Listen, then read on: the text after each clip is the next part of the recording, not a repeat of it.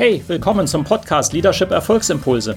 Mein Name ist Volkmar Völzke und in den nächsten Minuten geht es um konkrete Tipps und Ideen für mehr Erfolg und besseres Leadership.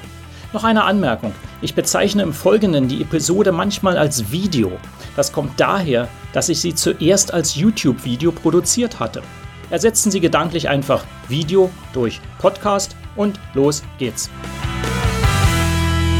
Fünf Schlüssel für erfolgreiche Remote-Führung. Willkommen zu diesem Leadership Impuls.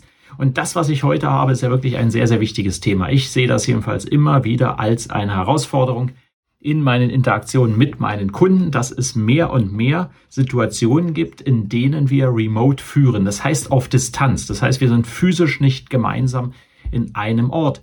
Und äh, das wird zunehmen. Äh, machen wir uns keine Illusionen, das wird zunehmen.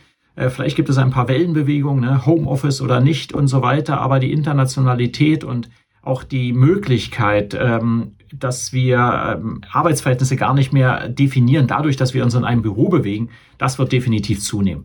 Ähm, es ist ja auch schon in einigen Branchen schon viel länger üblich. Also ich habe ja auch lange eben äh, in der IT-Branche gearbeitet im internationalen Umfeld, da war das selbstverständlich, dass natürlich, wenn man auch Kollegen hat ähm, aus verschiedenen Bereichen der Welt, was wiederum gar nicht auf die Branche bezogen ist jetzt, ähm, da muss man die ja remote führen. Also die sind ja eben nicht immer vor Ort. Wenn einer in Singapur ist, einer in Tokio, einer in äh, Kolumbien, das war tatsächlich bei mir so der Fall, äh, diverse andere Locations dann noch, ähm, dann ist das ja sowieso äh, erforderlich. Und ähm, da ist natürlich die Frage, wie man damit umgehen kann. Die gute Nachricht ist, heute gibt es mehr und mehr Möglichkeiten, das gut zu machen.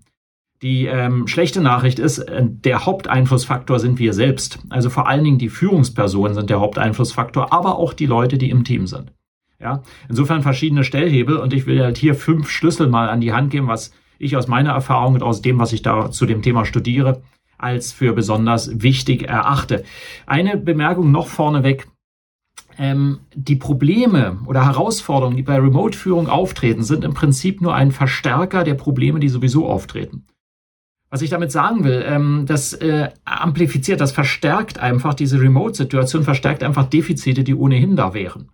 Wenn man ideal führen würde, äh, sozusagen nach Lehrbuch, also was alles ideal da sein muss, dazu komme ich auch gleich dann noch in den Schlüssel, dann gibt es sowohl vor Ort in der Führung als auch remote relativ wenig Probleme. Es wird immer Herausforderungen geben, natürlich, weil sich auch Dinge ändern.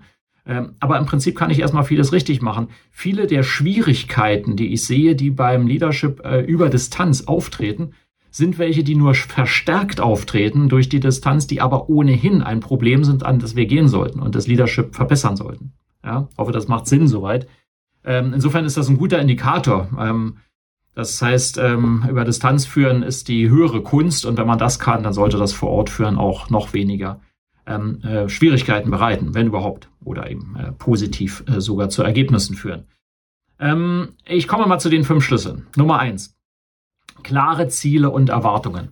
Klare Ziele und Erwartungen. Ja, das ist so essentiell und das ist natürlich ein Einmaleins des Leadership. Ja, also das kann man in jedem Buch, glaube ich, im ersten Kapitel lesen über Leadership, dass man klare Ziele und Erwartungen haben muss. Äh, das Thema ist es eben einfach nicht, oft nicht da und vor allen Dingen die Klarheit fehlt eben oft. Und im Remote Leadership, wenn ich eine Person über längere Zeit vielleicht gar nicht sehe, ähm, oder die Person sich auch gegenseitig nicht sehen, dann ist es umso wichtiger, dass die Ziele, die wir gemeinsam erreichen wollen und die Erwartungen an den Beitrag jedes Einzelnen extrem klar sind. Das darf gar kein äh, Missverständnis geben. Wenn ich jemanden dann anrufe und sage, okay, ähm, welche Ziele willst du dieses Quartal erreichen? Was ist essentiell wichtig? Und natürlich auch abgestimmt mit deinem Team und den Führungspersonen, dann muss die klare Antwort kommen und die muss übereinstimmend sein mit dem, was andere darüber sagen. Das ist eben häufig nicht der Fall. Man muss also mehr darin investieren, die Klarheit der Ziele wirklich sicherzustellen. Sagen, was ist denn meine Erwartung? Und Verachtung wichtig, Ziele, nicht Aufgaben.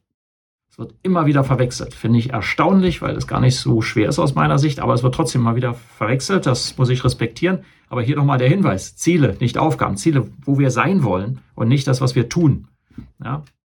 Also die Ziele und die Erwartungen müssen kristallklar sein, fixiert und das, ähm, ich empfehle auch als Zeiträume monatlich, quartalsweise und dann jährlich. Ja, es kann dazwischen auch andere geben, aber quartalsweise ist extrem stark. Monatlich halte ich auch oft für sehr, sehr sinnvoll, dass man so Etappenziele hat. Ähm, je nach Dynamik des Business kann es auch äh, schneller, also wöchentliche Ziele geben und so weiter. Zweiter wichtiger Punkt nach den Zielen, ähm, Vertrauen praktizieren. Das fällt ja vielen schwer und sagt, ich kann doch einer Person nicht vertrauen, ich muss doch kontrollieren. Und selbst unterschwellig kommt das oft vor, wird oft nicht ausgesprochen, aber so unterschwellig, ich muss ja Kontrollmeeting machen. Nein, ähm, wenn man Remote führt, muss man Vertrauen, eine Vertrauensbasis geschaffen haben. Wenn die nicht da ist, ist ein Problem. Das ist ja sowieso ein Problem in, Teams. Ne? Das ist ja ein der Klassiker. Wenn zu wenig Vertrauen da ist, kann ich keine Spitzenleistung bringen. In den Remote-Teams ist das essentiell.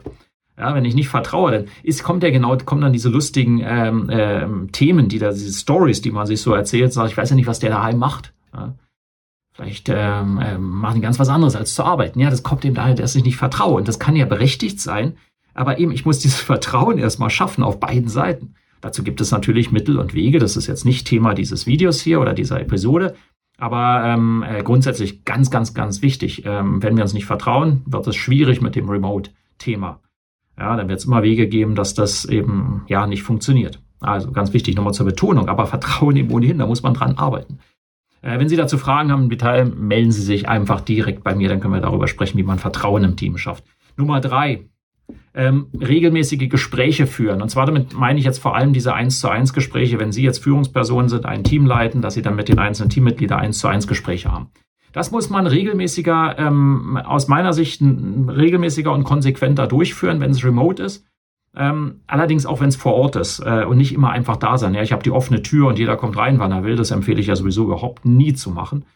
Ähm, ist auch wieder ein anderes Thema. Aber ähm, wenn es remote ist, dann muss man einfach regelmäßige ähm, äh, Check-in-Termine haben. Default, wenn nichts anderes einfällt, empfehle ich wöchentlich. Einfach ein wöchentliches 15 bis 30 Minuten ein kurzes Gespräch und sage, wo stehen wir? Das kann eine ganz klare Agenda haben. Wo stehen wir? Was ist der Fortschritt seit letztem Mal? Ähm, was sind die wichtigsten Ziele für die nächste Periode, Woche, Monat, was auch immer? Ähm, wo braucht es Unterstützung? Einfach ein Check-in. Ja, und ähm, das äh, konsequent. Ich weiß schon, das machen Sie vielleicht, das machen relativ viele. Äh, viele machen es nicht konsequent genug, eins zu eins. Das ist Führung. Wenn ich jetzt sage, ich habe acht Teammitglieder, oh, das ist aber eine Menge Zeit, da brauche ich einen halben Tag oder sogar einen Tag zu. Ja, eben, das ist Leadership. Herzlich willkommen. Ich, ich kenne das tatsächlich als Einwand. Ja, ich habe ja keine Zeit dafür. Ich mache ja lauter operative Tätigkeiten. Ja, wenn wir Führungspersonen sind, sorry, das gehört dazu. Also wenn wir es nicht schaffen, einen halben Tag pro Woche, was extrem wenig wäre, übrigens, ähm, explizit für eins zu eins Führung ähm, zu investieren, dann haben wir ein anderes Problem. Also, wenn Sie dazu ein Problem haben, können Sie mich auch ansprechen. Aber erstmal, regelmäßige Jurfix-Meetings, bam, bam, bam, die immer wieder durchgeführt werden mit einer klaren Agenda, die zielführend, nach vorne schauend sind. Ja, das ist ganz wichtig, wo man sich nicht verzettelt, sondern bam, sehr, sehr zum Punkt. Ähm, dann, vierter Punkt. Ein ganz grundlegender und ganz, ganz wichtiger. Ähm, man muss die Kommunikation im Team extrem einfach machen.